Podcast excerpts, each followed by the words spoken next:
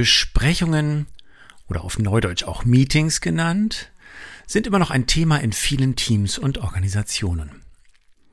Ich habe aus den Workshops der letzten Jahre den Eindruck, dass da schon vieles besser geworden ist, dass viele Gremien und Teams ihre Hausaufgaben gemacht haben.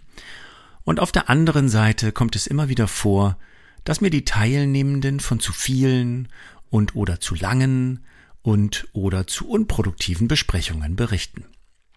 Deshalb fasse ich in dieser Episode die absoluten Pflichtbestandteile zusammen, die du berücksichtigen solltest, wenn du ein Meeting planst oder optimieren möchtest.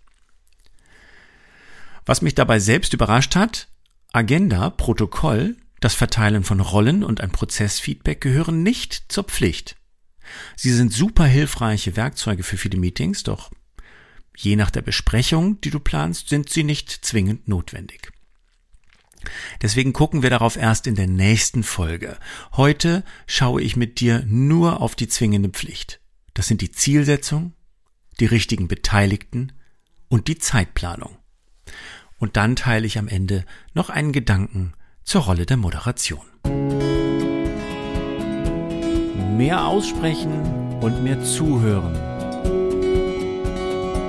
Der Podcast für mehr Verständnis zwischen Menschen am Arbeitsplatz. Ich zeige euch, wie ihr die Dinge aussprechen könnt, die wichtig sind und die euch beschäftigen. Und es geht auch darum, wie ihr euch so zuhört, dass ihr zu einem besseren Verständnis füreinander kommt. Dann könnt ihr gemeinsam Lösungen schaffen und Spannungsfelder leichter auflösen.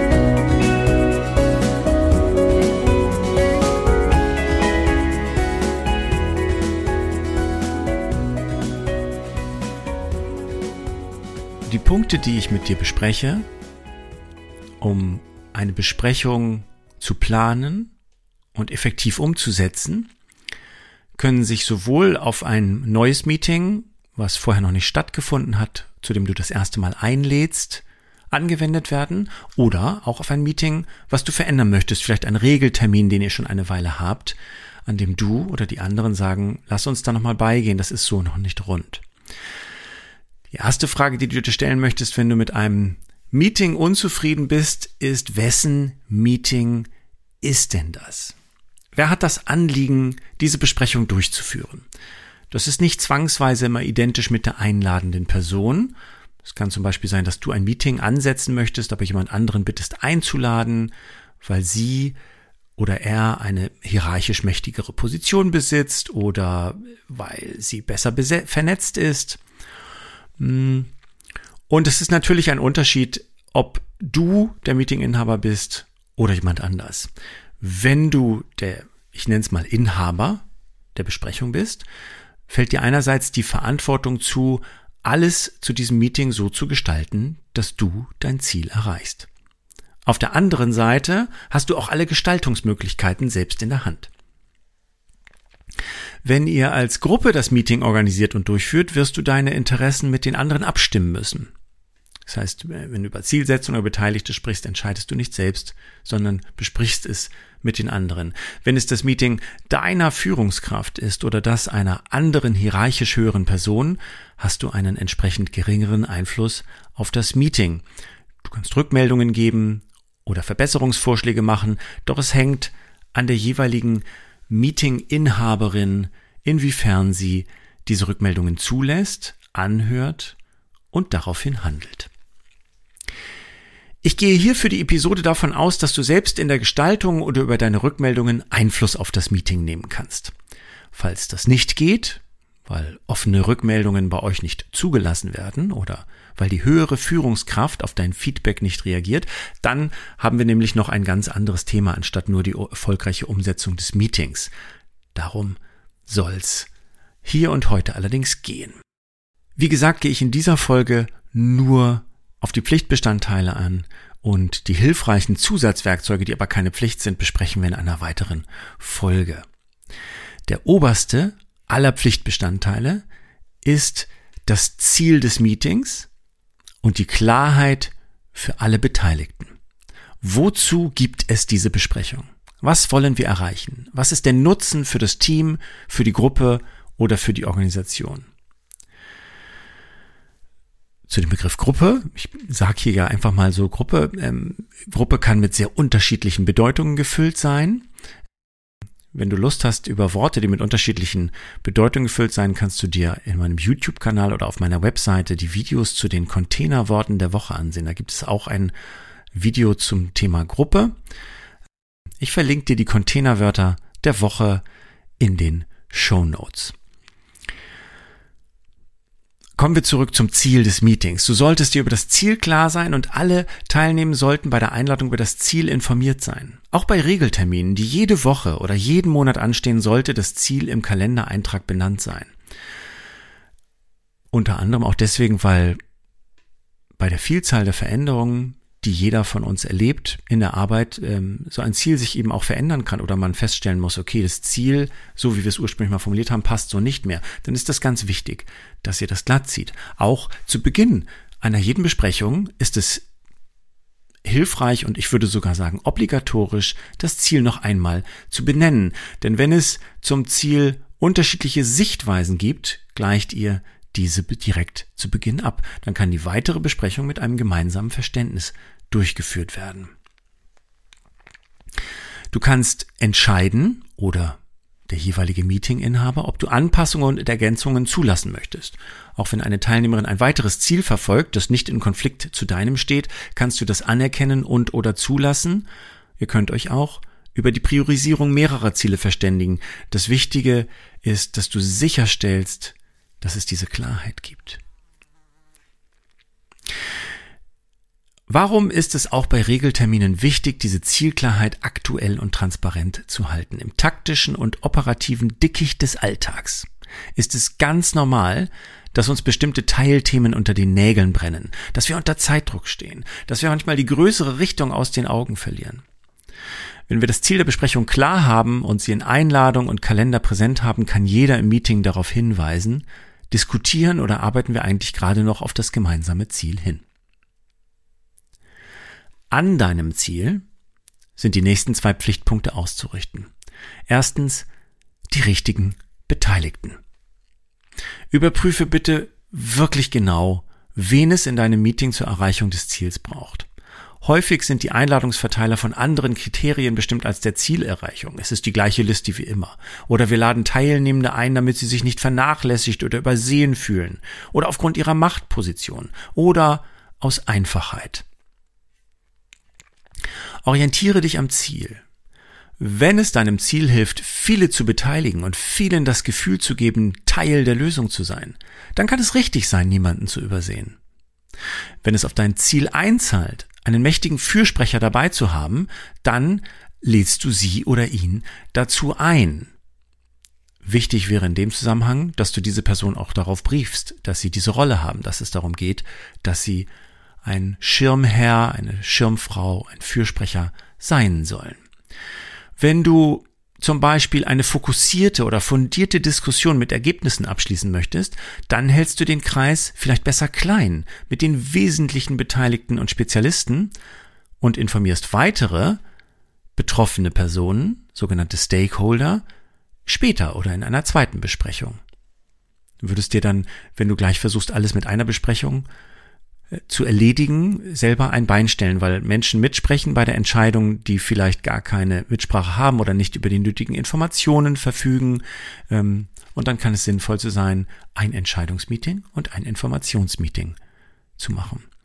Grundsätzlich empfiehlt sich für reinen Informationsaustausch, also wirklich so sachlichen Informationsaustausch, keine Meetings anzusetzen. Informationen solltet ihr verteilen, vielen zugänglich machen. Zusammenkommen solltet ihr hauptsächlich zum Diskutieren, zum Bewerten, zum Entscheiden, wenn auch wirklich was gearbeitet und ausgetauscht wird. Natürlich kann es auch Meetings geben, wo ihr eine sehr wichtige Information, eine sehr neue Information oder eine Information über eine Veränderung verkündet, wo es wichtig ist, mit den Menschen im Raum zu sein, weil es vielleicht auch gleich darum geht, Reaktionen einzufangen, ähm, sich zu zeigen, ähm, sich nicht wegzuducken, aber so sachliche Informationen, die jede Woche ausgetauscht werden, Zahlenstände, Statusstände von Projekten, setzt am besten kein Meeting an, nur für den Austausch der Informationen, sondern wenn dann gleich mit einem Zweck, mit einem Ergebnis, Bewertung der Informationen, Besprechung der nächsten Schritte. Kommen wir mal zu den Einladungsverteilern, die für, in meiner Erfahrung, für alle Beteiligten am mühsamsten sind, große Verteiler, lange Meetings, mehrere Themen werden hintereinander besprochen, alle Beteiligten werden eingeladen, man selbst hat in so einem drei bis vier Stunden Meeting vielleicht nur eine halbe Stunde einen Part oder eine Stunde, die für einen relevant ist. Und ähm, du denkst dir vielleicht, ich lade trotzdem alle ein, weil ich weiß ja nicht, ob ein Thema eine halbe oder eine ganze Stunde lang ist und nachher kriegen wir die Leute dann nicht oder sie warten draußen.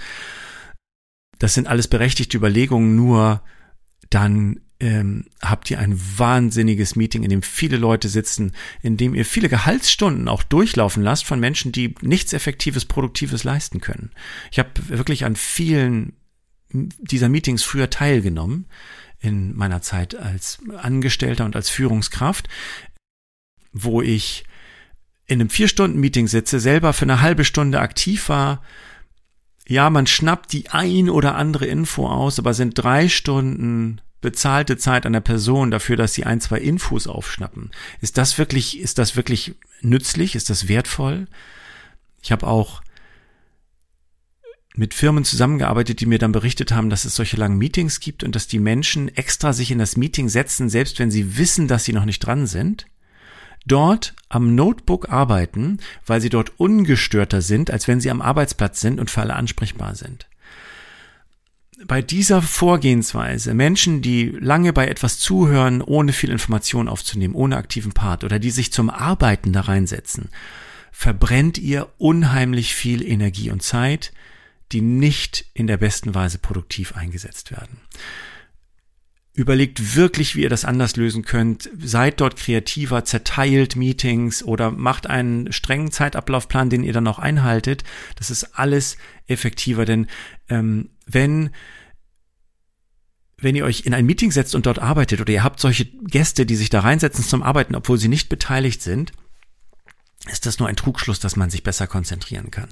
Wenn du in einem Raum bist, in dem Leute reden und du arbeitest, dann ist dein Gehirn, dann sind deine Sinne damit beschäftigt, das auszublenden, was du alles nicht brauchen kannst. Dafür wendet dein Körper Energie auf. Das ist dir nicht bewusst, man fühlt sich auch nicht sofort total erschöpft, aber auf Dauer für den Tag kostet das Energie und die kriegt ihr nicht zurück. Und diese Energie steht nicht für Produktivität zur Verfügung. Und ihr solltet heutzutage wo wir auch nach der Pandemie Homeoffice-Regelungen an vielen Stellen haben oder wo viele äh, Unternehmen auch eben Ruheräume und Fokusräume eingerichtet haben, solltet ihr das nutzen und euch nicht ähm, in Meetings setzen. Und die Kollegen, die sich in dein Meeting setzen, solltest du auch darauf ansprechen, nur da zu sein, wenn sie wirklich beteiligt sind. Und andererseits, für diejenigen, die dort sprechen, also nehmen wir mal an, wir haben da zehn Leute drin, drei besprechen was, die anderen sieben braucht kein Mensch, gegen anzureden, gegen Unaufmerksamkeit, gegen Anwesende, die in Gedanken woanders sind, das kostet wahnsinnige Energie.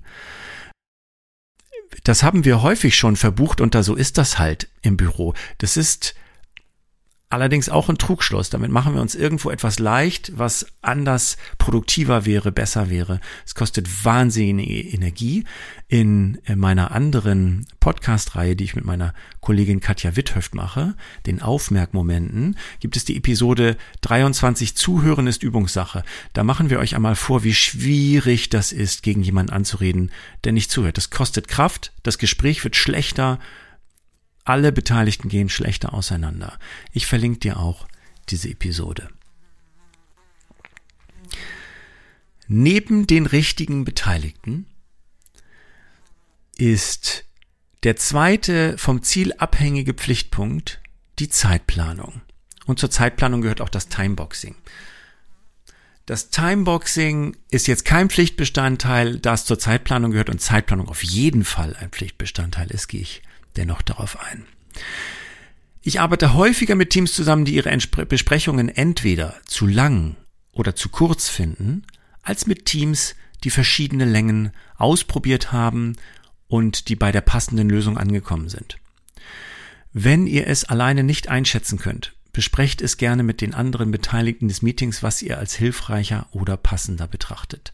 Dabei kann beides okay sein. Lange Meetings und kurze Meetings. Es geht eben darum, was ihr erreichen wollt. Deswegen Ableitung von eurer Zielsetzung.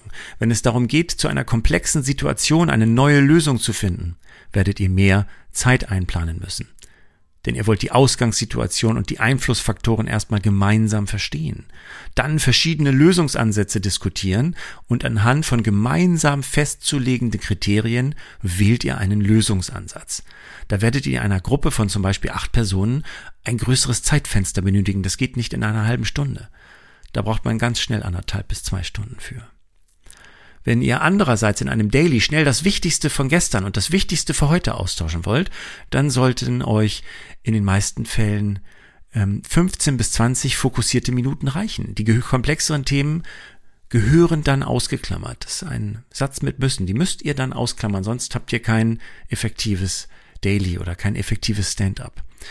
Ausklammern heißt, ihr besprecht es zu einem späteren Zeitpunkt, ihr besprecht auch, wann besprechen wir es, in welcher Zusammensetzung besprechen wir es, wie viel Zeit nehmen wir uns dafür und dann wird nicht weiter darauf eingegangen. Also es gibt totale Berechtigung für lange Meetings, es gibt totale Berechtigung für kurze Meetings. Bei den meisten Formaten, außer diesen ganz knappen Dailies und Stand-ups, empfehle ich dir, setze im Zweifel zu Beginn immer etwas mehr Zeit an. Wenn du es nicht sicher einschätzen kannst, plane direkt einen Puffer mit ein. Wenn ihr früher zu einem Ergebnis kommt, das Meeting abschließt und auseinandergeht, fühlen, fühlen sich alle Beteiligten fast immer positiv. Das ist fast immer ein positives Gefühl zu sagen, wir haben ein Ergebnis, wir sind schneller gewesen als gedacht und wir haben Zeit gewonnen. Zeit gewinnen ist ja das größte Geschenk, was du heutzutage überhaupt jemandem machen kannst. Die einzige Ausnahme wäre vielleicht, wenn du eine Kollegin äh, weit anreisen lässt und dann äh, statt vier Stunden nach einer Stunde schon alles vorbei ist und sie sich fragt, wozu habe ich denn jetzt hier die Reise angetreten? Aber das dürfte schon der Ausnahmefall sein. Über jede halbe Stunde oder Stunde, die du den Kolleginnen oder Kollegen schenkst, sowohl in der Präsenz als auch in der virtuellen Meetingwelt, wirst du keinen Undank ernten. Anderer Fall, wenn ihr nur schwierig zu einem Ergebnis kommt und das Gespräch ist eh schon zäh und ihr merkt, die Zeit reicht nicht. Dann noch kurz vor Ende zu fragen, wer kann denn jetzt noch extra Zeit dranhängen oder im schlimmsten Fall überziehen, ohne das zu fragen. Das kann immer nur eine Notlösung sein. Wenn du diese Notlösung wählst, auf jeden Fall in den letzten 15 Minuten die Frage stellen, wer kann noch Zeit dranhängen. Denn dann wirst du immer Teilnehmende dabei haben, die entweder nicht können oder die sich überwinden müssen, etwas anderes aus ihrer Agenda streichen müssen, um mehr Zeit reinzugeben oder die sich genötigt fühlen. Das Schlimmste ist tatsächlich, du bist eine Führungskraft und machst einfach weiter und deine Mitarbeitenden ähm, wissen jetzt nicht, können sie was sagen, können sie einfach rausgehen oder nicht. Also immer fragen, ob Zeit drangehängt werden kann, immer nur als Notlösung denn die Stimmung ist dann immer angespannt, sie ist immer schlecht. Es wird nie ein gutes Meeting gewesen sein, sondern immer ein schwieriges Meeting gewesen sein. Und ähm, das merken sich deine Mitstreitenden, ob das deine Mitarbeiter sind, ob das äh, Kolleginnen sind, ja, äh, das merken die sich. Du lädst sie das nächste Mal wieder zum Meeting ein, dann wissen sie schon vorher, was ihnen blüht und haben eine entsprechende Laune, wenn sie bei dir reinkommen. Kommen wir zum Timeboxing, eins der Anglizismen, was sich unweigerlich in unsere Arbeitswelt hineingeschlichen hat, bei, mehr, bei Besprechungen mit mehreren Themen oder mit mehreren Abschnitten, empfiehlt sich, Timeboxes einzuteilen, also Zeitfenster einzuteilen. Das müsst ihr nicht zwingend machen. In vielen Fällen hilft es allerdings dabei, alle Themen anzusprechen, die ihr euch vorgenommen habt und euch nicht in irgendwelchen Themen zu verrennen. Die größte Gefahr ist dabei natürlich das zu optimistische Planen von zu engen Zeitfenstern. Wenn ich jetzt nochmal zurückgehe auf äh, diese Situation, acht Beteiligte, komplexe Themen und man sagt so, ja, Thema 1 15 Minuten, Thema 2 15 Minuten, Thema 3 20 Minuten und es ist wirklich eine Diskussion, jeder soll eine Meinung reingeben, es soll zu einer gemeinsamen Entscheidung kommen, dann sind das zu enge Zeitfenster. Wenn ihr dann ständig aus dem Ruder lauft, wirkt das auch auf die Besprechung ein. Das wirkt dann so, als wenn du die Besprechung nicht im Griff hast oder als wenn die Gruppe vielleicht nicht richtig performt. Also das drückt auch die Stimmung und die, die Produktivität und die Kreativität in dem Meeting. Also nicht zu optimistisch, nicht zu eng planen, sonst ähm, habt ihr wenig Freude an der Besprechung. Es gibt dabei keine goldene Regel. Also es gibt jetzt keine Liste, wo du nachgucken kannst, dieses Thema immer nur fünf Minuten, dieses Thema immer mindestens eine halbe Stunde. Es hängt von den Faktoren ab. Wie viele seid ihr? Wie diskussionsfreudig seid ihr?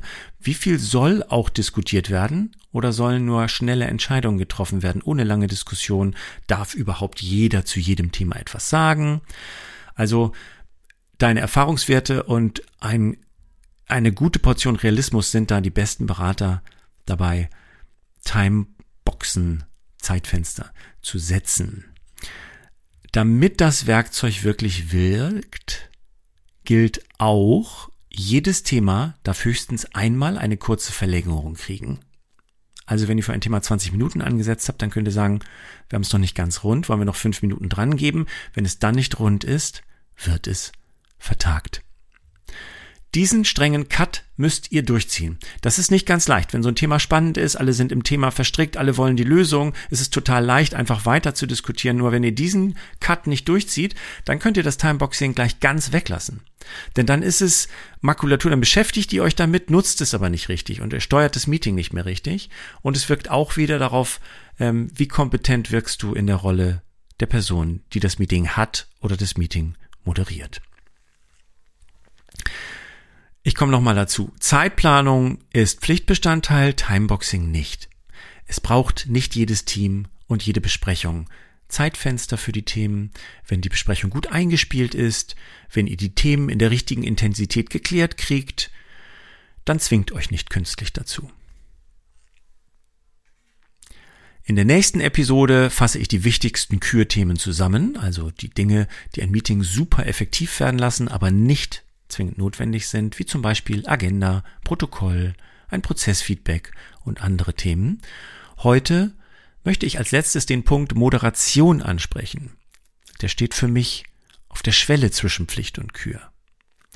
Jedes Gespräch, aber auch wirklich jedes Gespräch kann von einer stimmig ausgeführten Moderationsrolle profitieren. Eine Person die für die Zeit dieser Besprechung weniger im Inhalt verstrickt ist, sondern auf die Form achten kann, hilft allen Beteiligten. Sie checkt, ob die Zielsetzung für alle klar ist und ob die richtigen Personen für dieses Thema im Raum sind. Sie achtet auf die Zeit und darauf, ob die Teilnehmenden zu einem Ergebnis gekommen sind und dass dieses dann auch festgehalten wird. Sie kann zugewandt nachfragen, ob dieser Diskussionsstrang noch zum Thema gehört und auf eine Lösung hinführt oder nicht. Sicherlich gibt es viele Besprechungen, in der die Moderationsrolle der höchsten Führungskraft zufällt oder gar nicht klar zugeordnet ist. Und diese Meetings können auch effektiv sein. Ich verspreche euch, auch diese Termine würden durch eine Moderationsrolle noch effektiver, doch vielleicht ist nicht bei jedem Meeting dieser Zugewinn hoch oder attraktiv genug, dass ihr da die Mühe, die Zeit oder das Budget investiert, das moderieren zu lassen. Wenn du allerdings ein Meeting hast, wo du findest, dass die Effektivität oder die Zeitplanung oder die Zielorientierung nicht in Ordnung sind, ist die Zuteilung einer Moderationsrolle der sicherste Hebel. Wie ihr das macht und was es dabei mit der Trennung von Führungsverantwortung und Moderation auf sich hat, schauen wir uns in der nächsten Episode an.